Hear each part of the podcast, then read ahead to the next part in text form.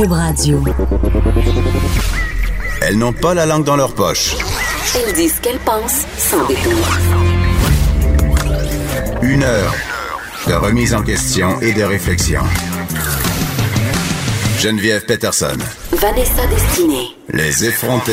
Bonjour tout le monde. Euh, C'est un dur matin. Hein? C'est un réveil assez brutal. Euh, toutes les nouvelles sortent là, sur évidemment euh, ce carnage en Nouvelle-Zélande, cet attentat, n'ayons pas peur des mots. Oui, qui a fait euh, 49 morts dans une mosquée. Vanessa, tu peux-tu un peu nous, juste pour ceux qui n'ont pas suivi, je sais pas si ça se peut, mais quand même un petit résumé Oui, ben, ça faits? se prend toujours bien parce que la situation évolue vite, évidemment, et qu'il y a des détails qui se rajoutent d'heure en heure. Donc, ce serait un extrémiste de droite, selon les premiers rapports, qui était équipé d'armes semi-automatiques. Mm. Il a fait un carnage dans deux mosquées de la localité de Chris Church en Nouvelle, euh, Nouvelle-Zélande. Tué effectivement 49 fidèles. On compte aussi des dizaines de blessés, Geneviève. Évidemment, l'attentat a suscité une vague, de condamnations dans le monde. Donc, euh, des réactions, la reine Elisabeth, Donald Trump, euh, le président turc. Donc, beaucoup de gens ont réagi à tout ça. Pour l'instant, on a un Australien de 28 ans qui a été arrêté et inculpé déjà pour meurtre. Euh, il doit comparaître samedi devant le tribunal du district de Christchurch. Deux autres hommes aussi euh, étaient en garde à vue sans qu'on sache exactement ce qui leur était reproché. Par contre, on sait que le principal suspect a publié un manifeste Geneviève raciste Ouais. sur les réseaux sociaux avant de passer à l'action. Et on sait aussi que toute la tuerie, le carnage a été diffusé en Facebook Live sur les réseaux sociaux également. Et là, euh, on a décidé de pas le nommer. Ce, ce terroriste-là, euh, parce que justement, euh, tu viens de le dire, Vanessa, euh, cet homme-là, j'ai envie de dire ce monstre, euh, publié euh, sur les médias sociaux en direct euh, ses crimes, ses horreurs. Et euh, sur, euh, sur son arme était inscrit le nom de d'autres tueurs de masse. Et ça, euh, dont celui d'Alexandre Bissonnette. Et ça, il faut le dire. Geneviève, je veux pas le nommer, mais on n'a pas le choix. Il faut savoir Ouais. qu'il y a un peu de nous dans cette histoire-là, malheureusement. Oui, Alexandre Bissonnette, qui est euh, en fait le- la personne qui a perpétué les attentats de la mosquée de Québec. Donc, encore une fois, on voit euh, une certaine glorification euh, des tueurs, des attentats terroristes. Euh, on voit aussi, tu sais, Bon, c'est un ressortissant australien. Le premier ministre le décrit comme un violent extrémiste de droite. On est encore dans le sujet justement de la radicalisation et malheureusement des jeunes hommes qui se retrouvent entre eux sur Internet pour euh, entretenir des idées violentes, entretenir des idées de haine, se craquer entre eux autres et perpétuer des horreurs. Est-ce que je peux dire quelque chose, Geneviève? Ben oui, on Pour peut tout moi, dire, on est aux effrontés. On est aux effrontés. Pour moi, il n'y a aucune différence entre un djihadiste et un terroriste d'extrême droite. C'est le même, le même processus de Ben, c'est radicalisation. la même chose. Et j'espère que les, les auditeurs qui nous écoutent ce matin comprennent ça, que les deux extrêmes se rejoignent. C'est pas parce qu'ils défendent Ben, pas la même idéologie que c'est pas exactement le même type de monstre. quand on parle d'extrémisme, il y a des extrémismes. Il peut y avoir des- de l'extrémisme chrétien, il peut y avoir de l'extrémisme musulman, il peut y avoir du, de de l'extrémisme hindou. Et contrairement à ce que les gens pensent, et là on va briser un gros préjugé, il y a des extrémistes bouddhistes aussi. Il y a des Absolument. moines, Au Sri Lanka, on a des, vu ça. Il y a des moines bouddhistes radicaux. Donc, tu sais, c'est pas vrai que c'est l'apanage d'une religion. C'est pas vrai qu'il y a des euh, qu'il y a des religions qui encouragent le terrorisme. Oui, en islam, il y a la notion de djihad, qui, eh, mais il y a la notion de croisade aussi euh, dans le christianisme. Tu sais, en fait, le, le djihad et la, et la croisade, c'est un peu le même principe. Là, je fais, on tourne les, les coins très ronds, là, parce qu'il y a plusieurs raisons pour faire le djihad en islam. il y Oui, a plusieurs sortes de djihad aussi. Mais euh, tu sais, c'est désolant euh, de voir que justement on associe trop souvent le terrorisme à une seule catégorie euh, de personnes. Donc voilà. Donc cette, cette triste histoire, ce, ce drame-là qui s'est déroulé euh, en Nouvelle-Zélande, juste, tu sais, ça nous rappelle, ça, ça nous ramène encore à cette idée de radicalisation. Puis moi, je vais aller plus loin que ça. Revenons sur le Facebook Live, OK? Y a- moi, il y a quelque chose là-dedans qui, qui, qui me sonne une petite cloche. Là. On en a parlé quand même assez souvent euh, des jeux vidéo à la première personne. Tu sais, euh, les first-person shooters dans le langage euh, des gamers. Euh, il y a cette idée d'avancer euh, dans ces jeux vidéo-là. En fait, euh, ben, c'est toi le héros et tu, tu vois l'environnement de jeu comme si c'était présent. Donc, vraiment, c'est une immersion. Et là, tu tues des gens. Puis, on a, on a eu quand même des témoignages de personnes de la marine américaine, des, euh, des combattants qui étaient au front en Irak euh, et tout, qui disaient que dans leur casque pour l'armée, ils se mettaient de la musique puis ils se sentaient comme dans un jeu à la première personne puis que c'était plus facile de faire leur travail dans ce temps-là. Fait qu'il y a une certaine déshumanisation à cause de ces jeux-là. Et je serais tentée de penser que le fait d'avoir diffusé euh, son truc en live, il y a quelque chose qui, s'apparente un peu à, cette espèce de, culte du jeu vidéo-là. Puis là, je dis pas, attention, là, je suis pas en train de dire que les jeux vidéo créent la violence, créent, euh, mais ça peut, dans certains cas, devenir une espèce de d'outils. D'outils, ben, de façon de se projeter dans le réel qui rend plus facile l'impensable, qui rend plus facile le fait de se pointer dans une mosquée avec une arme semi-automatique, euh, parce que je crois que c'est ça dont il, y avait plusieurs armes, il y avait plusieurs types d'armes. Ce qu'on sait, ce qu'on sait, c'est que c'est des armes automatiques et semi-automatiques parce que c'est des armes qui, vont très, très vite. C'est-à-dire que tu peux tuer un grand nombre de personnes. Euh, très rapidement et ça vient tout le temps cette question de à quel point est-ce que c'est facile ou pas de se procurer ce type d'arme-là. On sait qu'en Nouvelle-Zélande, euh, ils ont resserré leur loi sur leur port d'armes parce qu'en 1992, il y a eu une tuerie qui a fait 13 euh, morts, pardon. Donc, euh, depuis ce temps-là, ils ont des, ils ont des, ils ont des lois plus sévères. On sait qu'ici, il y a un rejet des armes à feu. On sait que c'est pas nécessairement facile. Si on a toujours cette espèce d'idée qu'aux États-Unis, tu peux aller t'acheter un gun au Walmart, ce qui est vrai. Les États-Unis, c'est pas la norme mondiale. C'est pas ce qui se passe ailleurs sur la planète. Mais je vais vous raconter une petite histoire, OK? ici, on pense que c'est difficile de se procurer des armes automatiques ou semi-automatiques. Puis l'année passée, dans la salle de rédaction, euh, avec un journaliste, Jean Balthazar, on a, euh, on avait un projet de se procurer une arme automatique ou semi-automatique pour voir si c'était facile. Et on en a trouvé sur Kijiji. Ben voyons donc. Oui. On, ah hein? on n'a jamais publié cet article-là parce que ça a juste tombé à l'eau, mais on s'est rendu compte en faisant des recherches que se procurer une arme semi-automatique euh, et automatique parce qu'on se disait on se disait ben il faut aller sur sur euh, des sites spécialisés ben, dans le dark web ou des affaires comme ça mais ça oui tu sais évidemment euh, c'est possible de se procurer une arme illégale de cette façon-là. C'est possible de passer par le marché noir mais monsieur et madame tout le monde peut quand même se procurer une arme assez facilement. Et ça c'est inquiétant c'est inquiétant parce qu'on se dit, malgré toutes les mesures qu'on prend, tu sais, on s'entend que même s'il y a un registre des armes à feu, là, je comprends, puis il faut faire des choses, puis il faut enregistrer les armes à feu, puis il faut empêcher les gens qui ont des problèmes psychiatriques d'avoir des armes de, guerre et de défense à, à des fins sportives. Là. À un moment donné, c'est juste, t'as pas le droit d'en avoir. Mais quelqu'un qui veut vraiment, là, Quelqu'un qui veut vraiment perpétrer un attentat, là, il va trouver une façon. Il va trouver une façon, absolument. De se procurer une arme. Et donc, voilà. Et qu'est-ce que ça nous dit aussi que cette personne ait décidé de publier son crime en direct. La société du spectacle. Ben c'est la société du spectacle. C'est aussi. Euh, c'est aussi le. D'avoir euh, des viewers. Absolument. C'est la société du like. Là, ça a l'air vraiment bizarre à dire là. Non, non, mais la, vidéo en ce moment, elle circule déjà abondamment. Ben, ça a été retiré, mais. Elle a circulé dans les premières heures abondamment, Geneviève, et c'était entre autres utilisé. En fait, moi, ce qui m'inquiète, c'est la, possibilité qu'on ait des copycats, donc des imitateurs ben. au cours des prochains jours, parce que lui-même a fait l'apologie euh, de ce qui s'était passé en citant, comme tu le disais, des tueurs de masse. Et là, c'est repris dans ces réseaux, ces réseaux d'extrémistes là, qui sont galvanisés. dans les forums euh, cachés, là, Absolument. ils partagent ça. Et euh, j'allais dire... Ils se félicitent entre eux. Oui, là, tu parles de, de copycat. Euh, il y a beaucoup de pays qui ont remonté leur niveau de sécurité, évidemment. aux États-Unis, on a suggéré aux ressortissants de se tenir loin des mosquées, tout ça. Parce que c'est jour de prière aujourd'hui, oui, le vendredi, exactement. Donc, c'est très, très triste. Et on va se poser une question sur nous-mêmes, Vanessa, en ce moment. Tu sais, tu dis, j'ai peur des copycats, c'est une, une, espèce de, mouvement, c'est des gens qui se rassemblent entre eux puis qui se craignent. Mais là, on est en train d'en parler de ça. Ça fait neuf minutes qu'on en parle. C'est sûr qu'on n'a pas le choix comme média euh, de parler d'un événement comme ça. C'est notre travail, c'est notre devoir. Mais je me demande tout le temps, à chaque fois qu'il y a un attentat, je me demande à quel point en faisant une large couverture médiatique, parce qu'en ce moment, il y a une éclipse, médiatique. Tout le monde parle de ça.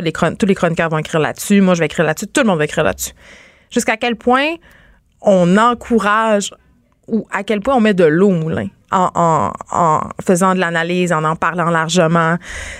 C'est le mais principal- on peut pas gagner. Je suis pas en train de dire j'ai une solution. Je suis pas en c'est le train de dire qu'on principal est pas. attra- attrait de la terreur, je en que fait. C'est qu'elle alimente, c'est c'est que ça s'auto-nourrit. À partir du moment où tu as un événement comme ça, comme tu le dis, on n'a pas le choix de ne pas en parler. Tu sais, on peut pas faire cette décision-là d'ignorer. Par contre, on peut en parler de manière responsable, en évitant de publier les, les photos, par exemple, qui sont les plus sensationnalistes, en évitant de nommer les tireurs, de ne pas leur donner Il y a cette beaucoup de fake exposition news aussi qui circulent Ah, dans ce temps-là. Il faut Ça, c'est un autre combat, par non, contre. mais il faut faire attention. euh, euh, c'est important de le souligner. Ce que vous relayez sur les médias sociaux, c'est important dans ce genre de contexte-là parce que la machine s'emballe très vite et on voit des médias sérieux qui partagent la fausse nouvelle, qui embarquent là-dedans parce que la pression, tu sais, euh, je reviens encore au Facebook Live, la pression d'être le premier à en parler, la pression de sortir la nouvelle, la pression d'identifier c'est qui ce sont qui les victimes, ben sais, tout le monde veut être le premier. tu sais, Puis ça, ça fait partie de cette culture euh, de la nouvelle en continu, du spectacle dans lequel on est, qu'on baigne quotidiennement. Tu sais, Ça fait aussi partie du problème.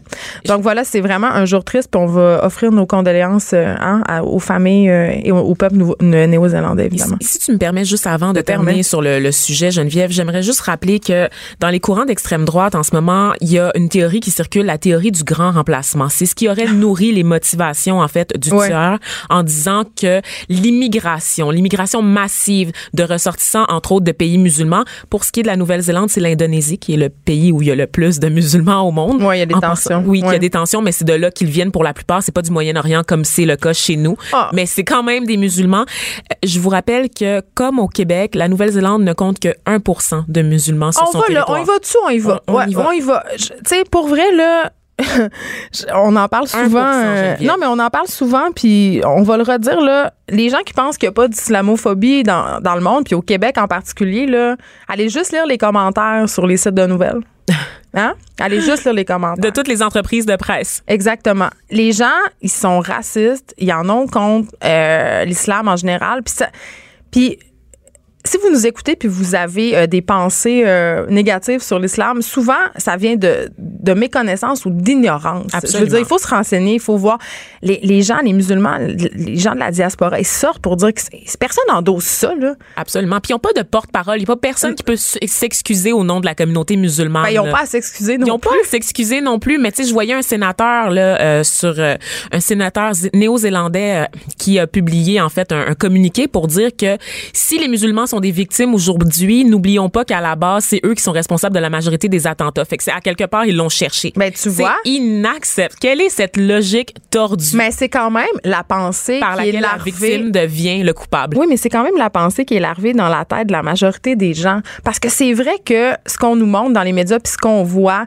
ce sont des attentats terroristes qui sont perpétrés au nom de l'islam. Tu sais, puis on, on couvre moins les autres types d'attentats qui ont lieu chaque jour dans les pays d'Afrique et tout. Tu sais, pour vrai, Parce que les islamistes tuent aussi des musulmans modérés. Il faut le rappeler. Oui, c'est les ça. premières victimes, les musulmans modérés, les musulmans qui sont intégrés, les musulmans qui veulent avoir une vie comme vous et moi. C'est les premières victimes Ils des islamistes. C'est ça. Donc, il faut vraiment faire une, euh, une différence entre l'islam et l'islamiste. Vraiment. Je- puis là, je sais que ça a l'air compliqué, là, mais il y a vraiment une différence. C'est pas du tout la même chose.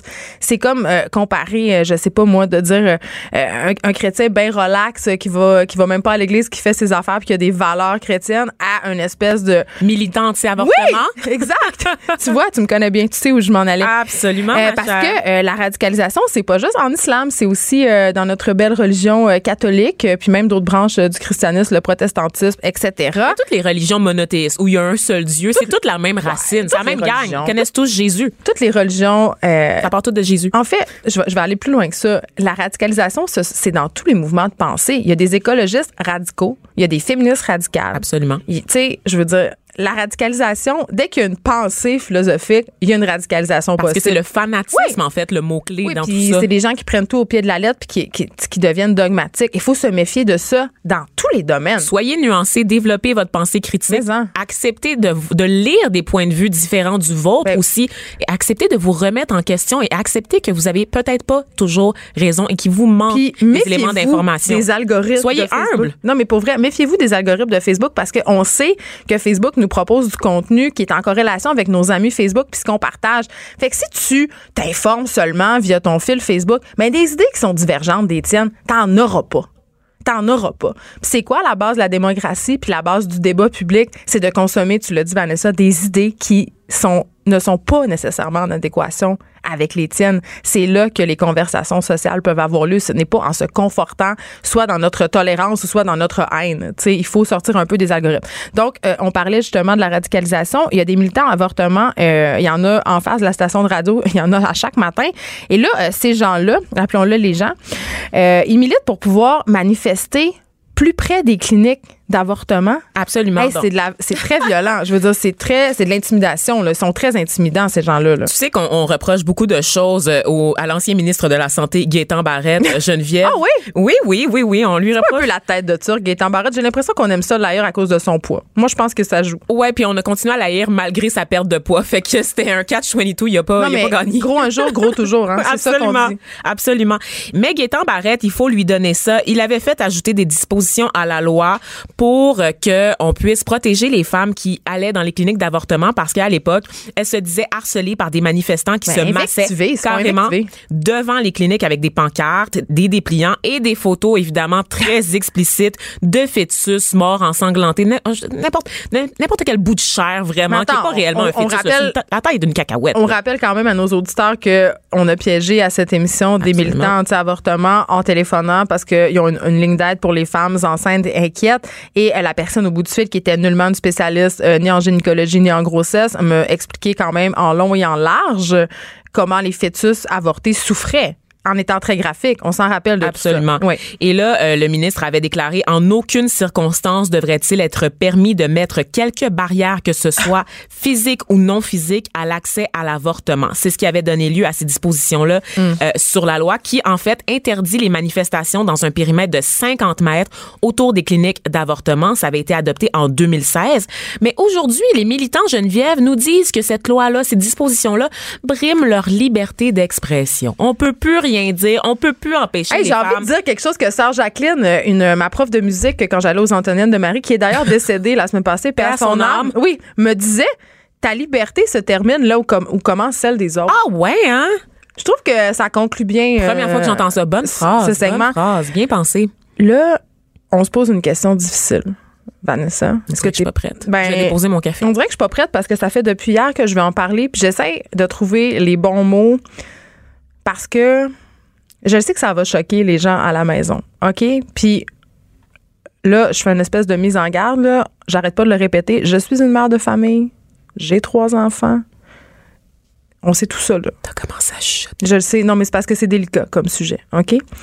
Euh, Il y a un écrivain et une maison d'édition de la Montérégie euh, qui vont être accusés de production de pornographie juvénile et de distribution hein, de pornographie juvénile à cause d'un passage dans un roman. OK? Il y a un, il y a un- il y a un extrait, un passage. un- bon. On raconte dans ce roman-là. Puis là, je vais pas nommer le roman, OK? Parce que je veux pas lui faire de la publicité, parce que j'endosse pas nécessairement ce genre de fiction-là. là. Mais c'est un roman qui a connu un certain succès. C'est un roman qui a été distribué euh, vastement. là. C'est-à-dire On qu'on en retrouvait. au Costco et dans différentes grandes surfaces.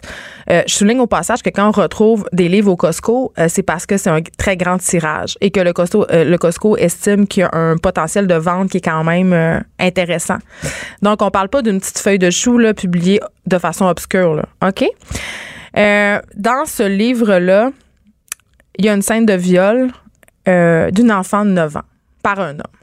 Qui est décrite de manière Ouais. assez explicite. On l'a pas lu. On veut juste dire qu'on l'a pas lu. J'ai aucune idée de quoi il en retourne dans cette scène. La question qu'on se pose ce matin, c'est est-ce qu'on a le droit de décrire le viol d'un enfant en fiction? Hein? Puis, les gens qui nous écoutent le savent. Moi, je suis auteur. J'écris des livres. euh, j'écris euh, pour le cinéma. J'écris du théâtre. Puis en ce moment, à l'intérieur de moi, il y a un conflit intérieur. Il y a la mère de famille qui a envie de dire que c'est dégueulasse puis qu'on n'a pas le droit d'écrire des choses comme ça. Mais il y a aussi l'auteur qui s'inquiète. Parce que veut, veut pas, c'est de la censure. Puis veut, veut pas, ça crée, si cette affaire-là euh, va en cours, s'il y a une condamnation, ça crée un précédent. Il va y avoir de la jurisprudence. C'est un terrain très, très, très glissant. Après ça, est-ce qu'on va. On en a parlé souvent ici à ce micro, Vanessa, de la représentation des crimes dans la fiction? On a parlé cette semaine des femmes qui se faisaient violenter, violer au cinéma. Que c'est un ressort narratif très commun et même. Tu sais, là, je le répète, banal. le livre, je l'ai pas lu. Est-ce que la scène de viol d'un enfant de 9 ans est justifiée dans l'histoire? Je le sais pas. Comment elle est racontée, cette scène de viol-là d'un enfant de 9 ans? Je le sais pas. À un moment donné, c'est sûr, s'il y a trop de détails, si c'est décrit de façon à érotiser cette scène-là, il y a un- clairement un problème. Mais je le répète, je l'ai pas lu. Donc, je ne sais pas. Je vais pas me prononcer. Tu le liras pas non plus parce que le livre a été Oui. retiré des tablettes dans la foulée de l'enquête policière. Geneviève. Oui. Je rappelle qu'on parle d'horreur, donc je suis d'avis que la scène... Mais qu'est-ce que t'en penses, toi? Ah. on va aller dur. là. hein? Ben, c'est ça. Ben, on essaie de se poser comme question. C'est que je me dis, on, on prend l'exemple, on se dit, oh, oui, mais on voit tout maintenant à la télévision, dans les films. Puis la réponse, c'est non, parce qu'effectivement, tout ce qui est relatif au viol d'enfants, ce n'est jamais ça, représenté ça à serait bien l'écran. trop graphique. On Ça serait pas. trop graphique, c'est inacceptable. Mais à quel point un livre dans lequel on dit, selon les, les constats des policiers, selon l'enquête, c'est décrit de manière explicite. Le but de l'auteur, c'est de créer des images avec ses mots quand même. C'est pas sans rappeler, je sais pas si tu te rappelles, Vanessa, cette histoire du maquilleur, le spécialiste des effets Oui. spéciaux, qui avait fait des films, euh, en fait, qui mettait en scène un tueur en série qui était très réaliste. Puis lui aussi a eu des problèmes judiciaires, mais il a été, finalement, ça, il a réussi à s'en sortir, je crois. Je pense qu'on était dans une paranoïa collective à cause de l'affaire de Luca Rocco Magnotta parce Un que c'était à peu près dans la même période. Mais en même temps, avec- ça posait le même genre de questions. Est-ce qu'on a le droit de tout écrire? Est-ce qu'on a le droit de tout montrer? J'en, j'en ai pas de, de, de réponse euh, pour vous ce matin. J'en, j'en ai pas. J'essaie de. J'essaie de. Ma réponse est non dans ce contexte, Geneviève. Je pense qu'il y aurait. Toi, tu penses que. Je pense que dans le contexte de l'horreur, euh, ça peut être ça peut être justifié. Mais dans ce je vais cas-là, empêcher. mais dans ce le marquis de Sade, le marquis de Sade a fait une carrière. Je veux dire, il a publié des livres. Je veux dire, il y a euh, où on décrit des choses absolument. je n'ai pas lu malheureusement l'œuvre du marquis de Sade. Est-il question d'enfants, Geneviève? Ben, Dans- bien dans l'œuvre? sûr, oui. Puis en littérature. C'était une autre époque. Est-ce qu'on peut se dire ça comme Mais- excuse? Oui, mais en littérature, on, on a parlé de Lolita aussi cette semaine, du mythe de la Lolita. Je veux dire, c'est littéralement euh, Vladimir Nabokov, un livre où on raconte une relation pédophile pendant 400 pages. Fait que le problème ici. Mais il y a pas l'acte. Le problème ici, je pense que c'est ça. C'est les détails. C'est le détail, C'est l'acte en tant que tel. C'est là. C'est ça. C'est là où peut-être moi je décroche. C'est là où peut-être moi je me dis euh, il y a un, un éditeur qui a pas fait sa job. Il y a un écrivain peut-être qui s'est pas posé les bonnes questions parce que euh, quand tu écris, tu as une responsabilité. Pourquoi j'écris ça? Pourquoi c'est important de montrer cette scène-là? Pourquoi c'est important de d'amener euh, ce truc-là qui est abominable, surtout quand tu écris des horreurs là. Tu sais un bon exemple dans ma pièce de théâtre, on, utilisait des mots très racistes. Puis ça avait été challengé, OK, par euh, parce que le personnage de mon roman, dans l'adaptation de La déesse des mouches à feu, elle est raciste, Catherine. Elle vient du Saguenay, elle jamais rien vu à 13 ans. Elle, elle a plein de pensées racistes. Puis les gens du théâtre m'ont dit, mais t'es sûr que c'est une bonne idée? Puis j'étais comme, oui, c'est une bonne idée. C'est ça qu'elle est. Il faut, il faut avoir le droit de mettre en scène un personnage raciste pour parler de racisme. Je comprends ça, mais, dans c'est le pas cas, du tout. C'est ça. Dans le cas ici, on parle d'un crime vraiment Oui, et on sait mais on que sait les pas. lois entourant, ben on, on le sait parce qu'on a un rapport de police. On l'a pas lu. On l'a pas lu le livre, mais on a un rapport de police et les lois canadiennes sont claires en matière de production de pornographie juvénile. Est-ce que la police est frileuse? Puis pour qu'il y ait pornographie, il faut que ça soit une scène porno. Mais encore une fois, c'est ça. Fait que moi, mon malaise, il est là. Il est question d'un viol d'enfant qu'on ne verrait jamais. Est-ce qu'on pourrait la voir cette scène-là au cinéma ou à la télévision? Si la réponse est non, ça n'a pas d'affaire dans un livre, selon moi. Ben, là, je pose la même question pour le cinéma ou la télévision. Pourquoi, si on a une histoire où il y a un viol d'enfant, ça se peut, là. tu sais? Oui, mais on le voit jamais. Ce C'est ça. pas- Le problème dans Le ce problème, cas-là, ce sont les fois, détails. Mm. Exactement. On peut suggérer le viol de l'enfant, mais qu'on rentre explicitement dans le détail. Qu'on, je- comme je te le dis, je ne l'ai pas lu, mais encore une fois, c'est vraiment, c'est la, tout est dans la mise en scène, dans la façon de Ben, raconter c'est la, la chose. faire. T'as parlé euh, de, de l'éditeur, t'as parlé de l'auteur. Moi, j'ai une question à poser pour Walmart et Costco ce matin. Ben, ils lisent pas les livres qu'ils publient, là. Ben, il y a là, personne euh, qui lit ça. Je veux dire, c'est les il y a acheteurs. pas quelqu'un dont c'est la job de regarder le contenu des livres qui se retrouvent en Ben non. Vanessa, dans quel monde tu Ben, vis? je Je pense que tu comprends pas comment ça fonctionne. comprends la vraiment pas, puis je suis contente de t'avoir à mes a, côtés, En que, fait, c'est des gens, c'est des acheteurs. Ils parlent aux distributeurs, puis les distributeurs pointent des titres qui ont des bons chiffres de vente, des titres possiblement succès. Mais ça, c'est pas, comme tu ça que ça comprends, sur un film, il y aurait eu un avertissement. Alors là, tu es en train de me dire que dans ce livre-là, où est-ce qu'on décrit la scène de viol d'un enfant de manière explicite, d'une fillette de 9 ans, il n'y a pas d'avertissement, c'est disponible à un très grand public. Ouais. Il, y a, il y a une responsabilisation quand même que Ben, le milieu du livre devrait avoir. Ben, je pense là. que l'éditeur- Je m'excuse, mais c'est inacceptable que ce soit genre disponible à un, un très grand public de masse comme ça sur des, des tablettes où est-ce qu'on vend aussi des jouets pour enfants puis des caleçons pour Mais hommes. je crois pas vraiment à l'index quand il est question des livres, mais je crois par Ben. contre que les éditeurs doivent faire leur travail. Donc, euh, écoute, on s'arrête un petit peu et après la pause, on parle des manifestations pour le climat. Tu nous parles de la figure emblématique euh, de ce mouvement-là, Vanessa. Pas d'histoire de sacoche puis de rouge à lèvres. front, des idées, du crâne. Les effronter. On sait que depuis quelques semaines, chaque vendredi, il y a des élèves partout dans la province, particulièrement à Montréal, qui font des manifestations euh, pour euh, faire face, en fait, protester contre la crise climatique. Là, des ce sont des écologistes, Vanessa. Mais ils veulent surtout dénoncer Ben l'inaction des Ben, adultes, on va bien. se le dire, et des élus face à la crise du climat, Geneviève. Et là, on parlait plutôt cette semaine que, bon, tout ça, euh, évidemment, euh, il y a une école qui a porté un peu ce mouvement-là qui est un peu emblématique, l'école Robert Gravel, qui avait sanctionné des élèves parce qu'il manquait des cours. Et là, on apprenait ce matin, avec joie, que la CSDM avait suspendu les cours dans certaines écoles pour que les élèves n'aient pas à essuyer de conséquences euh, suite à leur implication citoyenne. Et ça, je trouvais ça important de le souligner. C'était un bon coup de la CSDM pour une fois. Absolument. Et là, à la- une chose que tu m'as apprise, Vanessa, et peut-être que nos auditeurs, euh, j'imagine, vont l'apprendre parce que c'est quelque chose qui est peu connu, c'est que derrière ce mouvement-là, euh, militant, jeune, il y a une, une femme, une jeune fille de 16 ans. Absolument. Hashtag Klimatstretchka, Geneviève. Est-ce que tu sens tes racines scandinaves remonter à la surface? Attends? Hmm, non. Ah, bon. Klimatstretchka, c'est du suédois, ça signifie grève pour le climat. C'est un hashtag qui a été créé par cette figure-là, haute comme trois pommes, elle est minuscule, qui a des airs de Fifi brin d'acier, Greta Thunberg. Retenez ce nom, messieurs, mesdames. Vous risquez de le voir beaucoup au cours des prochaines années. Greta Thunberg, c'est l'équivalent de Malala Yousafzai, tu sais, cette militante pakistanaise là, qui s'était faite asperger, asperger d'acide Ouais. en essayant d'aller à l'école, n'est-ce pas? Elle s'est beaucoup impliquée pour le droit des femmes dans son pays. Donc, Greta, c'est la même affaire, mais pour l'environnement. Et là, c'est une jeune de 16 ans, tu l'as dit. Qu'est-ce qu'elle fait exactement? Elle a 16 ans des poussières, elle a une feuille de route déjà très bien garnie qui ferait pâlir d'envie, Geneviève, un Léo Bureau Blouin. C'est juste pour te dire. Qui est quand même l'enfant prodige. Un enfant prodige qu'on veut tous.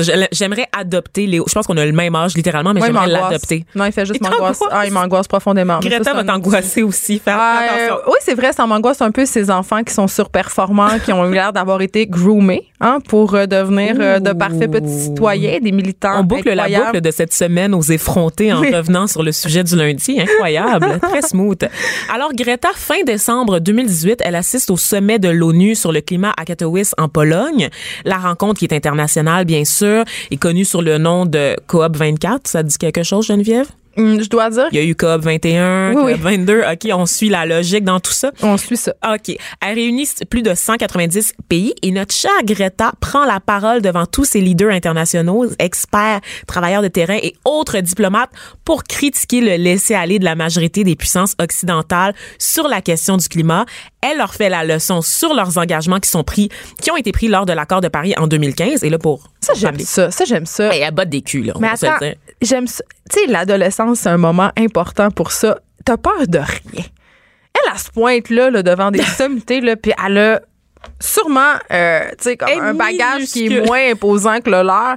Et elle est au front, puis elle y va. Elle a un Ça, baby là, face, là, je te le dis. C'est incroyable Mais- de l'avoir allé. Il y a beaucoup de vidéos qui circulent sur les réseaux sociaux. Allez le voir. On va essayer d'en partager une sur la page Facebook des, Des effrontés plus tard aujourd'hui, comme ça, pour aller jeter un coup d'œil. La détermination. Moi, je l'ai regardé puis je me suis dit, Geneviève, c'est un enfant qui ne sourit jamais. Elle n'a que la détermination dans son regard. Et je dis pas ça parce que c'est une petite fille puis qu'elle devrait sourire. C'est une genre de ça- Jeanne d'Arc? oui, vraiment, vraiment. Et je, je vais revenir sur tout ce qu'elle a fait, vous allez capoter. Juste un rappel, par contre, là, sur les accords de Paris, parce que c'est peut-être loin là, dans la tête de tout le monde, ça date de 2015. Les euh, pays signataires s'étaient engagés à limiter le réchauffement de la planète, parce qu'on parlait à l'é- à l'époque des 55 pays qui sont responsables de genre 85 Mais des personne émissions. n'a suivi ça. hein. Personne Tout le monde a coulé l'examen. Ben oui, on voulait en fait que ça reste en deçà de 2 degrés Celsius par rapport à l'ère pré-industrielle et là c'est compliqué. Mais là on n'est même pas capable de faire les efforts pour maintenir le- la température de la planète sous 1,5 degrés Celsius parce qu'on produit trop. On dirait un film de science-fiction quand on parle comme ça. Baisser la température de la planète, la montée. Et là, euh, pour ceux qui nous écoutent, sachez que, mais, tu sais, on, on se dit, hey, 2 degrés, il n'y a rien là. Mais 2 degrés, c'est énorme. C'est énorme. C'est très difficile d'atteindre ça. Faites le test avant de vous coucher. Mettez, augmentez votre chauffage de 2 degrés. Vous allez voir si vous passez une bonne nuit. Ah mon Dieu, mon chum serait pas d'accord, ça va coûter plus cher. Ah mon Dieu. Est-ce que tu en avais vraiment besoin de cette parenthèse Oh là là, non. Ouh là là, lourdeur, hein? Lourdeur. Hashtag lourdeur. Ouais. Et donc, Greta, elle a répété l'exercice, cette espèce, cette espèce d'exercice de botter les culs, cette fois à Davos, en Suisse, dans le cadre du Forum économique mondial. Il y a quelque chose vraiment, là, je te le dis, Geneviève, de formidable dans le fait de voir une petite fille qui a vraiment l'air d'un gnome, honnêtement, une face de gnome. Mais moi, ça Et je dis pas ça m'encourage. parce qu'elle est scandinave. Faire la morale à des monsieur, madame en tailleur puis en costume cravate. D'ailleurs, à Davos, elle avait vraiment critiqué les dirigeants parce qu'on se rappelle qu'il y avait eu un nombre record de jets privés. Ah oui. pour parler d'environnement. Tu sais, un forum Hashtag économique. paradoxe. Écoute, vraiment, un forum économique pour parler où la question environnementale est au cœur des Ouais. discussions. Tout le monde arrive en jet privé. Mais ça t'encourage pas, toi, Vanessa? On parle souvent Hey, de je la jeunesse désengagée. tu sais, des, tu que- Tu sais que j'ai manifesté en 2012, Geneviève. Ben, moi aussi. Mais là, je suis rendue confortable, fait que c'est pas pour moi. Moi, j'ai. euh, si vous vrai. fouillez sur mon profil Facebook, vous pouvez voir une photo de moi, le poing en l'air avec un carré rouge en train de manifester. Et une casserole? Car Euh, oui, j'ai fait tu- les Tu es casseroles. avant tout une ménagère. J'ai fait, évidemment, j'ai fait les casseroles avec mes enfants chaque soir sur le perron de l'église à Rosemont. Et C'est c'était. très Rosemontois. Sais-tu quoi? C'était galvanisant, ce moment-là. Bien Tu sais, sûr. le moment où on était tous ensemble puis qu'on on tendait vers un seul but. On parle Euh, souvent de projet de société qui manque euh, au Ouais. Québec. Moi, en idéalisme 2012, est mort, euh, euh, j'ai vu quand même quelque chose qui, qui avait un peu l'air d'un mouvement social. Ouais, mais ça s'est un peu étiolé comme tout le reste au Québec tout le temps. Ouais, mais parce qu'on n'est pas confiant puis on n'aime pas ça aller de l'avant avec des grands projets. On n'est pas chiale, comme Greta. C'est ça, on chiale, mais dans le fond, on est bien, bien confortable dans le statu On n'a pas sa détermination, mais, mais quand même, j'allais dire, ça m'encourage de voir, parce qu'on a beaucoup de préjugés, on en parlait hier à l'émission, on reproche beaucoup de choses aux milléniaux puis aux générations qui les suivent, les plus jeunes, les, euh, je sais pas comment on les appelle, là, ils ont-tu un nom, cette génération la génération Z, mais elle fait aussi Ouais, partie ça. des milléniaux parce que les milléniaux, 16, c'est ouais. les YZ. Ben, en c'est ça. Donc, euh, ça fait un pied de nez un peu à tous ces beaux préjugés-là qu'on a envers euh, cette génération. Absolument. Mais là, il faut quand même parler d'un truc. Oh non, Greta. il y a pas un bémol. Ben, Greta, elle vient d'une famille de tartistes, OK? Sa Ah. mère est chanteuse d'opéra, c'est une cantatrice très en demande partout en Europe. Son père est acteur. Donc, forcément, Elle a. des portes qui se sont, oui, elle est privilégiée, ça ouvre des portes. Elle a eu accès, évidemment, à des tribunes auxquelles n'auraient pas nécessairement accès d'autres enfants. Donc, ça, c'est une parenthèse sur son privilège. On la salue quand même, on l'aime quand même, mais il faut garder en tête que si cet enfant-là a pu parler devant autant de personnes euh, à l'ONU, devant le Conseil de sécurité de l'ONU, c'est quand même parce qu'elle venait d'un milieu privilégié et c'est pas donné à tous. Mais je pense que notre Greta, elle est, elle est très consciente de son privilège parce que vous aurez compris que c'est une petite fille bien spéciale à plusieurs égards. Et d'ailleurs, à l'âge de 11 ans, Greta Thunberg reçoit un diagnostic. Elle est Asperger, Geneviève. Oui. Asperger, donc surdouée dans tout.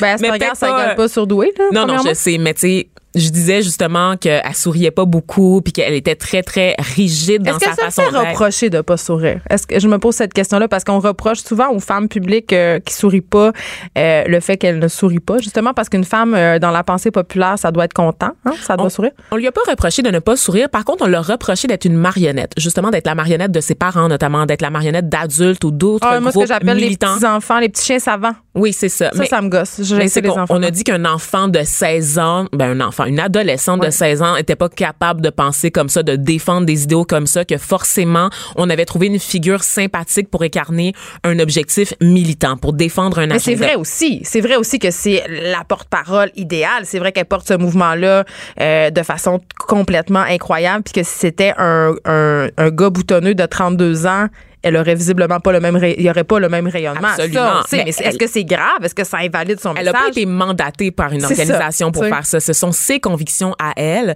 Donc, à la suite de son diagnostic, en fait, elle a fait une dépression nerveuse, notre chère Greta.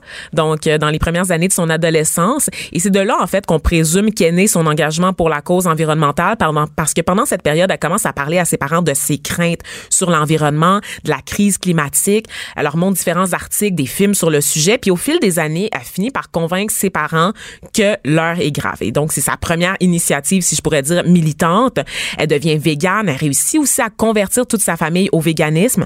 Elle décide d'arrêter de prendre l'avion. Évidemment, on comprend Ah, qu'aujourd'hui, me avec gosse, tous ça doit tellement être lourd avoir un enfant même qui fait tout le temps la morale. Si tu, par malheur, tu mets le rouleau de papier toilette aux poubelles. là. elle va continuer à te gosser, Geneviève, parce qu'elle a été nommée pour le prix Nobel de la paix. Oh non, ça, ça me gosse pas. Ça, je trouve ça incroyable. C'est incroyable, je te le dis, c'est la nouvelle Malala. Elle a été nommée, bon, par les autorités danoises, par justement. euh, différents partis en Europe qui croyaient que sa, sa candidature valait la peine parce que Greta, elle a initié ce mouvement-là à travers le monde. C'est la figure, tu le disais, emblématique du mouvement, mais son, son, son en fait, son mouvement est né euh, au mois d'août quand elle a décidé de manifester devant le Parlement, en fait, en Suède. Donc, elle, a- il y avait des élections qui étaient prévues là, en Suède jusqu'au pour le 9 septembre. Et elle, pendant un mois, jusqu'au moment des élections, elle a décidé de manifester tous les jours pour forcer tous les partis qui se présentaient aux élections Mais est-ce qu'elle était la, oui.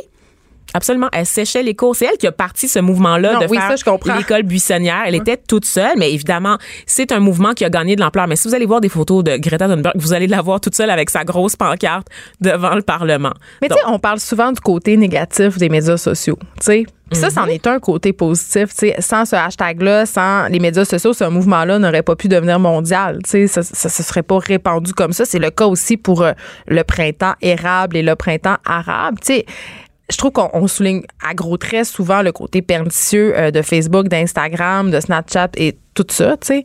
Mais en même temps, le pouvoir que donnent les médias sociaux aux communautés est immense. Cette démocratisation-là, la parole, c'est un cadeau, c'est incroyable. C'est juste qu'on l'utilise souvent mal, justement, ce pouvoir de parole-là qui est quand même assez nouveau. Sauf que ça permet des choses comme ça qui sont formidables. des initiatives très constructives. Je reviens au hashtag Klimatstrechka qu'elle a lancé et qu'elle Ben oui. utilise régulièrement pour communiquer des messages inspirants sur l'environnement. Et ce hashtag-là, évidemment, maintenant est disponible en plus de 200 langues parce que c'est un mouvement qui a gagné la planète, Geneviève. Euh, en ce moment, vous le savez, si vous avez suivi un peu l'actualité, il y a des grèves pour le climat chaque vendredi Ouais. depuis plusieurs Ben oui. mois. Euh, au Québec, ça a commencé environ il y a cinq semaines à l'initiative de cette école sur le plateau dont on parlait tout à l'heure. Robert Gravel. Robert Gravel, mais il y a aussi une grosse manifestation massive aujourd'hui, du 15 mars, qui était prévue depuis très longtemps, mais qui évidemment vient s'amarrer à tous ces, ces, ces initiatives locales qui avaient commencé. Cette manifestation, pour vous donner une idée, au Québec, à Montréal, dans différentes villes de la province, on parle de 140 000 étudiants qui vont être en grève vendredi, donc aujourd'hui, pour réclamer des actions efficaces quelle pour lutter. Ça? commence à 13 heures à l'hôtel de ville dans le vieux Québec. Entre autres, dans la vieille capitale, 17 étudiants sont censés participer à la manifestation. Et là, c'est un mélange, en fait, parce qu'on sait que le mouvement initié par Greta concerne avant tout les écoles secondaires. Donc, ces gens que vous voyez manifester ont pour la plupart entre 11 ans et 17 ans. Mais la grosse manifestation d'aujourd'hui, c'est vraiment tous les paliers d'éducation, Oui, a des normalement. universités des le universités, des cégeps.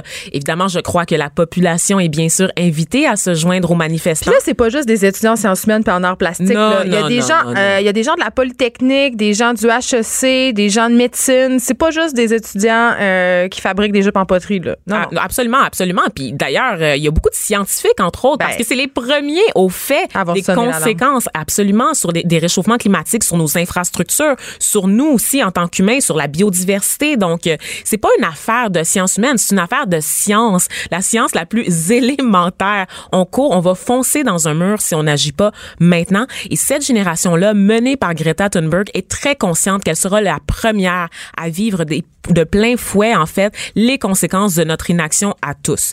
Et moi, je trouve ça formidable. Geneviève, je crois que tu as vu passer ce matin une nouvelle, entre autres, euh, concernant la CSDM. Je l'ai dit tantôt. Ah oui, Oui, hein, j'ai dit en entrée. J'étais tellement concentrée. T'étais concentrée sur ce que t'allais concentrée. dire. On finit le à- rappelle je te- quand même. Je te parle de l'horloge de la fin du monde. tu sais. Oh non! Non, mais c'est vrai, ça fait plusieurs, ça fait des décennies que les scientifiques disent qu'il est minuit moins une. Là, je pense qu'il est minuit et cinq. non, mais pour vrai, c'est parce que là, ça fait littéralement 10 ans qu'il est minuit moins une. Et euh, on se demande si ça va être possible de revenir en arrière. Moi, je fais partie des pessimistes qui pensent qu'il est un peu trop tard. Je fais partie de cette gang-là aussi. Ouais. Et je reprends les mots de Patrick Lagacé qui avait signé Excellente chronique qui avait fait bou- euh, couler beaucoup de d'encre, oui. qui dis- dans laquelle il disait qu'il ne parle jamais d'environnement dans ses chroniques. On le sait, militant sur cette- certaines questions. Allô Ouais. les pitbulls, allô les écoles, n'est-ce pas? Mais il ne parle jamais d'environnement parce qu'il a effectivement cette vision très pessimiste du fait qu'on est passé à côté à force d'ignorer tous les, les signaux d'alarme lancés par les scientifiques au fil des années et qu'il est déjà trop tard Ben, pour l'humanité. moi, j'en j'en ai parlé une fois. J'étais allée en Inde, puis j'ai- quand j'ai vu ça, j'ai fait, ben, comment je mettrais mon rouleau de papier toilette à récupération? Là? Ça va vraiment pas comme. euh, ça va rien changer. Donc, on va Donc voilà, mourir. merci. Et on salue Greta. Le on nouveau salue. Greta qui écoute sûrement les effrontés en ce moment. L'actualité vue autrement. Pour comprendre le monde qui vous entoure. Les effrontés. On est avec Élise Jeté, euh, notre collaboratrice culture. C'est toujours un plaisir euh, quand tu viens, Élise, parce que tu nous fais découvrir des choses. Oui, tout juste avant la fin de semaine en plus. C'est ça. Pour euh, ouvrir vos horizons, Ben, quand vous on a donner des choses à faire. Oui, la Ben fin de semaine, c'est comme le moment où justement on peut se permettre de, de prendre une pause puis de découvrir des choses. Et là, je suis contente parce que il y a plein de trucs que je connais pas aujourd'hui. Mais j'avais le goût d'aller vraiment dans des, des choses que j'allais te faire découvrir aujourd'hui. Oh. C'était ça mon objectif. Euh, Donc, c'est gagné d'avance. Euh, donc, la première chose dont je voulais te parler, c'est de mon concours préféré qui, qui bat son plein euh, actuellement. Ce sont les francs ouvertes. Est-ce que tu connais les francs ouvertes? Oui, ça, bien, oui. Bien sûr. Et là, euh, les francs ouvertes, ça dure pendant plusieurs semaines. On a trois groupes de musique qui jouent au Lion d'Or tous les lundis soirs. Ça dure pendant sept semaines avant les demi-finales et la finale. Et à chaque soir, on update, dans le fond, le, euh, excuse-moi l'expression, le, ça va, Vanessa parle tout le temps anglais. Excellent. Excellent. On update donc le top 9. Donc, le, le top 9 va se rendre en demi-finale. En tout, il y a 21 groupes qui vont jouer. Et à chaque lundi soir, donc, on entre des nouveaux venus dans ce top 9-là. Et il y en a, évidemment, qui sont éliminés du top 9. C'est comme, c'est comme un Lavoie ou un Star Academy. un Oui, peu. euh, oui, mais là, c'est des auteurs. euh, la plupart sont auteurs, compositeurs, interprètes, mais surtout, ils chantent euh, tous des chansons originales en français. Sont-ils tous en train de chanter des chansons tristes tout le temps, là? Tout le monde est triste en musique en ce moment. Non. euh, Ils ne chantent pas tous des chansons tristes. Toutefois, l'extrait que l'extrait qu'on va entendre, je veux, il s'appelle Thierry Larose. Il est en ce moment en tête du du fameux top 9. On va parler un peu de lui, mais on va aller l'écouter en premier. Skip dans la préface. Dérapé, personne va remarquer. Les bébés qui deviennent des enfants ou des fleurs. C'est quelque chose de Philémon Simon quand même. J'allais dire exactement ça. Un doux mélange entre Philémon Simon et Félix Diot. Euh, C'est, c'est ma, mon explication pour ce gars-là. Thierry Larose, un jeune gars un peu timide, un gars qui vient de Sherbrooke. On avait- ingénu, on aime ça. un ingénu. Il, euh, il avait un band qui s'appelle The Mexican Candies et là, il est vraiment en solo. Euh, sur scène avec lui, il a trois musiciens, mais c'est, c'est le projet de Thierry Larose. Très délicat, très doux, très euh, mélancolique. Euh, Moi, ça, ça vient me chercher. Cette chanson-là s'appelle Cache-Cou. Euh, donc, il nous dit qu'il peut être notre cache-cou si jamais on a de la peine. Oh, Tu sais? mais ça me tente pas. Non? Ben voyons, je ça, mon cache-cou. Je te proposais. Fait que c'est ça. Euh, moi, Non, mais c'est parce que j'étais un peu tendue de la musique dépressive, Je mais ça comprends. être à cause de mon blues du printemps. là. Mais il a vraiment tout raflé le lundi dernier. Il y avait comme personne qui euh, parlait dans le Lion d'Or. C'est très rare euh, pendant les francs ouvertes que on peut entendre une mouche voler. C'était le cas euh, pendant la prestation de Thierry Larose. Fait que tu lui prédis un brillant avenir. Je lui prédis un brillant avenir, puis il y a souvent des surprises aux francs ouvertes en, en finale euh, lorsqu'on dévoile le grand gagnant. Des gens qui ont jamais rien enregistré de leur vie qui gagnent le concours. Tu sais, ça arrive vraiment souvent. Oui, il y a déjà eu des victoires un peu plus euh, euh, calculées, si on veut, avec les Sœurs Boulay notamment ou Philippe Braque Tu veux dire des valeurs sûres? des valeurs sûres. Par contre, euh, il y a déjà eu en 2016 notamment la famille Ouellette qui avait gagné. Eux, ils avaient rien à leur actif. Euh, ils ont fait un album par la suite. On en a pas vraiment parlé, mais euh, il y a des groupes comme ça qui, réussissent à se hisser au sommet. Puis j'y prédis quelque chose comme une surprise. Mais c'est une bonne nouvelle. C'est une bonne Je nouvelle. trouve que souvent, en musique, on est conservateur. Moi, la première, là, Oui. on, a, tout- on a tendance à revenir au son qu'on connaît, au groupe qu'on aime, puis Des pantoufles. puis même, oui, puis même au niveau des bands qu'on aime. Je sais Ouais. pas si tu connais le, le symptôme du deuxième album. Là. Oui, ah on oui. a parlé ici de, Ça du nouvel album casse. des Sœurs Boulay. Oui, c'est ça. Moi, j'avais tellement aimé le poids des confettis que tout ce qu'ils ont fait après, j'étais Ouais. comme, ah, c'est moins bon. Tu sais, Mais j'étais comme de 4, 4, mauvaise 8, foi. 8 de l'amour, leur deuxième, j'ai adoré ça. Il faut l'écouter à de nombreuses reprises, Ouais, je dirais. Donc, euh, voilà. OK. Ben, euh, ça me donne. euh, OK, je vais, je vais suivre ton conseil puis je vais peut-être écouter Thierry Larose, mais je vais attendre qu'il fasse un peu soleil. Pour être sûr que j'aurais pas envie de me défenestrer. Parfait. On- si tu ne veux pas écouter de musique euh, à te à t'ouvrir les veines, comme Oui. tu viens d'en parler, euh, on ira euh, écouter la télé. Hein? Ça, c'est- bien correct, ça, écouter la télé. J'adore. Quelque chose de drôle, quelque chose aussi de policier en On dirait même qu'il n'y temps. a plus rien de drôle. Mais ça, c'est ça, ça a été une belle surprise. L'année passée, il y a euh, Good Girls qui est sorti sur Netflix. La, ça avait joué sur NBC. La saison 1 au complet ensuite a été mise sur euh, Netflix et je l'ai dévoré en quelques jours seulement. Oh, t'as binge watch. J'ai binge-watché et euh, là, la saison 2 commence à jouer à NBC. Ça raconte quoi? Ça raconte l'histoire de trois femmes qui vivent en banlieue, des femmes, euh, tu sais... Des sans- Desperate Housewives? non, non, non, des, des femmes euh, sans histoire, mais tu sais, avec des des problèmes financiers. Desperate Housewives. Des... Non, mais Desperate Housewives, ils ont pas de Ils ont pas problème vraiment de problème. C'est financier. ça, c'est Ouais. ça que t'as pas compris, là. Fait que là, ça se passe à Détroit. Ces trois femmes-là, il y en a une que, euh, elle est, euh, elle est super euh, pauvre, puis elle a une fille en garde partagée, puis son ex est super riche, fait qu'elle veut faire vivre des belles choses aussi à sa fille, fait qu'elle est comme un Elle a peu pas de pension alimentaire, cette femme? elle a une pension alimentaire, mais tu sais, c'est pas clair, là. euh, OK. Elle se ramasse pas avec tout le moton dans les poches, là. Mais ça- tu me dis ça se passe à Détroit. Est-ce Oui. que ça se passe dans le Détroit d'aujourd'hui? Parce que c'est assez, Oui. c'est assez décimé comme ville. là. Il y a Oui. des gros problèmes. Exactement. Ça- Fait que ça se passe aujourd'hui à Ah, mais c'est Détroit. intéressant comme Puis, euh, c'est ça. Fait qu'il y a- il y, a cette femme-là. Il y en a une autre qui a une enfant malade, puis elle doit lui payer un traitement super cher, puis elle a pas les moyens. Et il y en a une autre que. C'est drôle. On Oui. a dit que c'était drôle. là. Oui, c'est drôle. Attends, là, je, je vais arriver au bout de drôle. OK. Et là, la troisième, elle, elle est, euh, son mari est en train de faire faillite. Euh, puis, elle, puis elle savait comme pas. Puis ils ont Ah. quatre enfants. Tu sais. On dirait que je m'identifie. En tout cas. c'est ça. Fait que là, les trois, c'est des tro- c'est trois amies. Euh, elles sont jouées par euh, Christina Hendricks, euh, et, euh, Retta, puis euh, Mae Whitman. Mae Whitman, que j'aime beaucoup, une actrice qu'on a pu voir dans Parenthood, notamment, dans quelques films d'ados aussi. Et euh, le- les trois, donc, décident de braquer une banque. Mais Christina Hendricks, c'est quand même la, la secrétaire dans Mad Men. là. Absolument. C'est juste pour elle, Là, faut écouter cette série. C'est ça. Fait que là, ils commencent à discuter au début de la saison 1. Qu'est-ce qu'on fait? On braque une banque? Finalement, ils décident de voler le coffre-fort de l'épicerie où, euh, de l'épicerie où l'une d'entre elles travaille, juste pour payer ce qu'ils ont à payer. Tu sais, ils- on va, à court terme. Là. on va faire un gros vol pour avoir l'argent dont on a besoin. Il puis peut aller à l'immédiat. tout va être parfait. Et là, dans la saison 1, elles se mettent dans la chenoute, comme on dit Ça en bon français. Ça se passe pas comme elles auraient voulu parce que elles réussissent à voler l'argent. Mais il y avait un groupe organisé criminel qui avait l'intention de mettre la main sur ce moton d'argent aussi. Fait que là, Ah. le, le- le groupe criminel leur demande de poursuivre euh, leur euh, manigance ensuite. Là. Elles Ah. doivent faire d'autres On se crimes. croirait dans le dernier film de Denis Arcand, sauf en bon. Oui, c'est ça. Mais là, elles se mettent dans chenoute et par-dessus chenoute, par-dessus chenoute. Et là, la deuxième saison vient de commencer. Ça fait deux semaines que ça joue sur NBC le dimanche soir à 22h. Et on peut pas le voir sur Netflix à saison 2. Là. Non, mais la saison 1, par exemple, est encore là. Fait que tu peux la binge-watcher. C'est combien si d'épisodes? Je crois que c'est 10 épisodes la première saison. Fait que ça se regarde bien pendant un week-end. si tu fais rien d'autre, évidemment. Oui, si t'as pas d'enfant. Oui, c'est Ou si t'es ça comme moi en garde partagée, le meilleur des deux mondes. Le meilleur. C'est une blague. Oui. Spectacle autochtone. Oui, à la place des arts, ça s'appelle Tlachtlenli. Je suis désolée pour ma prononciation. Ouais, tu parles donc ben pas autochtone. Non, c'est ça. en 2015, j'avais vu un spectacle qui s'appelle Un monde qui s'achève, trait d'union Lola. C'est de la danseuse autochtone Laetitia Vera et cette fois-ci, elle revient donc, elle se questionne sur ses origines euh, et ce qui a été c'est ça, c'est ça qui a été le point de départ de ce spectacle qui s'appelle Tlachtlenli. Je redis là encore. Bon. Tlachtlenli. C'est bon. À chaque fois, je, sens une amélioration. Un petit peu Moi, mieux, je vais juste pas essayer de le dire. Je vais te laisser t'enfoncer tout seul. Donc, elle se, po- elle se posait des questions sur ses origines. Elle a jasé avec Yves Sioui Durand, qui est le fondateur de la compagnie Ondinoc, et c'est lui qui l'a accompagné pour la scénographie et la recherche de son spectacle.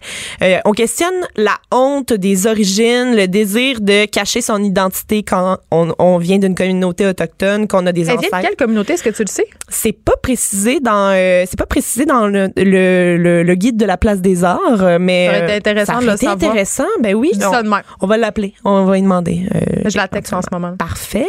Euh, il y a aussi l'artiste Carlos Rivera qui a lui-même des origines euh, des origines mixtes en fait qui euh, est touché donc par cette thématique là et il mêle lui euh, en tant qu'interprète le théâtre à la danse. Donc c'est un spectacle qui mêle théâtre et danse. Fait que c'est un peu narratif quand même. là. C'est narratif puis c'est surtout j'ai pas vu le spectacle encore mais c'est euh, c'est très naturel parce que euh, on dit souvent que les rituels autochtones mélangent la danse avec la vraie vie.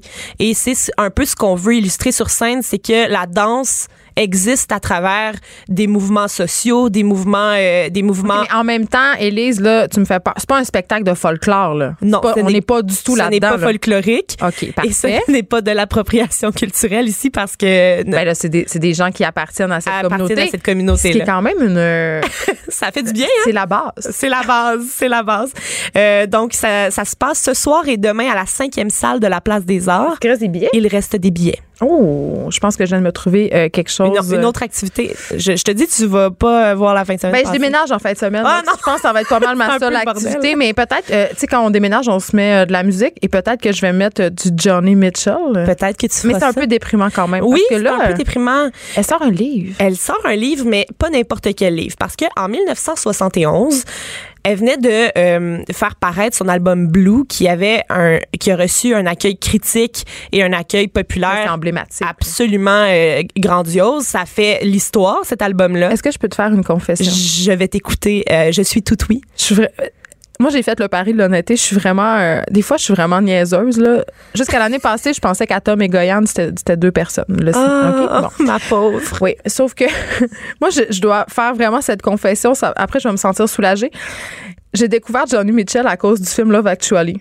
Ouais. Je le sais, c'est bon. Mais je, La je recherchiste en, en régie, Marie-Pierre Caillé, je suis tellement contente parce que ah, vous la- l'avez pas vu, mais elle dit moi aussi. Donc, je ne suis pas seule à être Je suis persuadée que tu n'es pas la seule. Ben oui. Love Actually, qui a une excellente soundtrack, hein, cela dit. Oui. Là, c'est, ça fait partie des bonnes soundtracks de Oui, films. Que mais moi, je j'ai- connaissais pas ça. Puis après ça, j'ai découvert qui elle était, évidemment. Puis en plus, euh, Johnny Mitchell a comme un- fait partie aussi du fil narratif de cette histoire-là parce Ben oui. que il y a, il y a il y a, toute une, y a madame avec qui se fait laisser en écoutant du Johnny Mitchell. C'est puis- d'une tristesse cette scène là. elle pense qu'elle va recevoir un collier à Noël, mais il l'a acheté pour sa maîtresse, son mari, puis elle reçoit un disque de Johnny Mitchell. C'est un moment fort et triste de ce film-là. Un classique. un euh, classique mais euh, plutôt triste. On revient à notre euh, notre tune de Johnny. Thierry Larose au début là. Oui, c'est ça, exactement. Donc, eh, bon, Oui. ce livre-là qui fait référence Oui, à l'album Blue. Non, ça fait pas référence à ça, mais quand il y a eu le hype autour de Blue, Mhm. elle a fait paraître un livre en 100 copies. Seulement 100 copies. Wow. Ça s'appelle Morning Glory on the Vine et euh, ce sont des poèmes qui sont retranscrits à la main avec des aquarelles. Ah, c'est lourd. Ah, Geneviève, t'es de mauvaise foi. Ben oui, c'est pour ça que je suis là. Mais oui. Euh, puis, euh, on s'entend que, vu que c'est sorti à 100 copies en 71, la première édition de cet ouvrage-là est super rare. Et cher, sûrement. Super cher. Et là, euh, la maison d'édition de Boston qui s'appelle Often Mifflin Harcourt a entrepris de rééditer ce précieux document-là. Ah, mon. Et il y aura donc la nouvelle parution de Morning Glory on the Vine qui est prévue pour le 19 octobre 2019. Oh, J'ai vraiment hâte de ne pas le posséder. Et moi, je vais le posséder. Je vais peut-être même te t'en parler à l'époque. à, ce- à cette époque-là, là, dans quelques mois, là, m'a revenir puis tu vas le réhabiliter à mes yeux. Avec grand plaisir. On termine euh, avec un artiste français. Ton Une artiste français Une artiste française, Une, oui, qui, est ma- euh, qui est mon artiste française favorite. Ah. Elle s'inscrit dans la lignée de Clara Luciani, Juliette Armanet, pour Ok, je celles qui capotent sur euh, ces deux artistes-là. Euh, elle fera paraître son premier album sous peu. Sur Instagram, elle nous dit, print- tu sais, sous peu, mais printemps, été, automne, mais le premier Donc, un peu quelque part dans la prochaine année. C'est ça, là. Donc, euh, dans la prochaine année, mais le premier extrait est sorti et j'avais envie de te le faire entendre. Écoutons-le. Du billet filigrane avec la face de Reagan Et si tu veux je te dépanne Moi je connais toutes tes failles Soirée paille, on pagaille C'est pas gay, tu te fais mal On me raconte que t'as pas d'âme moi je veux être ta femme Tout mon corps te réclame un peu tannée des chanteuses françaises qui susurrent à mon oreille en étant vaguement sexy et ingénue. Je sais pas, mais il y a un petit côté euh, électropop urbain euh, très intéressant dans son dans sa démarche. Elle avait fait paraître un EP en 2017 qui s'appelle Passat Digital et sur mon euh, décompte Spotify là, de mes chansons les plus écoutées de l'année, c'était dans le top du top. Tu t'es vautrée dans Marie-Fleur J'ai allègrement? adoré ça. Il y a une chanson notamment qui s'appelle Saint-Paul-Delmar et elle dit Tu te demandes si c'est pas bien mieux quand c'est pire. Tu te demandes si c'est pas bien mieux quand c'est pire. Je trouve ça très poétique. Ben, en tout cas, ce sont des textes qui portent à réfléchir. Puis ça, ça, je dois avouer que ça me manque cruellement en musique assez souvent. Oui, Puis quand on a des auteurs, compositeurs, interprètes qui ont des textes qui sont forts, ouais.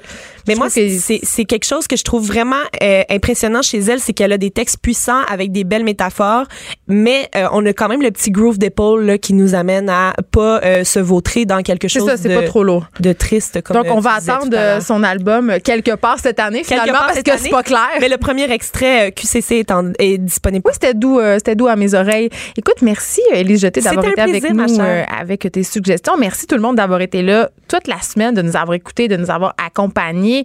Euh, merci à Joanie qui a fait la régie. C'est le retour de notre metteur en ondes ce matin, Fred Rio. Donc, merci d'être là, Fred. Merci à Marie-Pierre Caillé. Merci à ma co-animatrice Vanessa Destinée, à Luc Fortin qui font un travail en arrière, mais néanmoins euh, indispensable. On se retrouve lundi.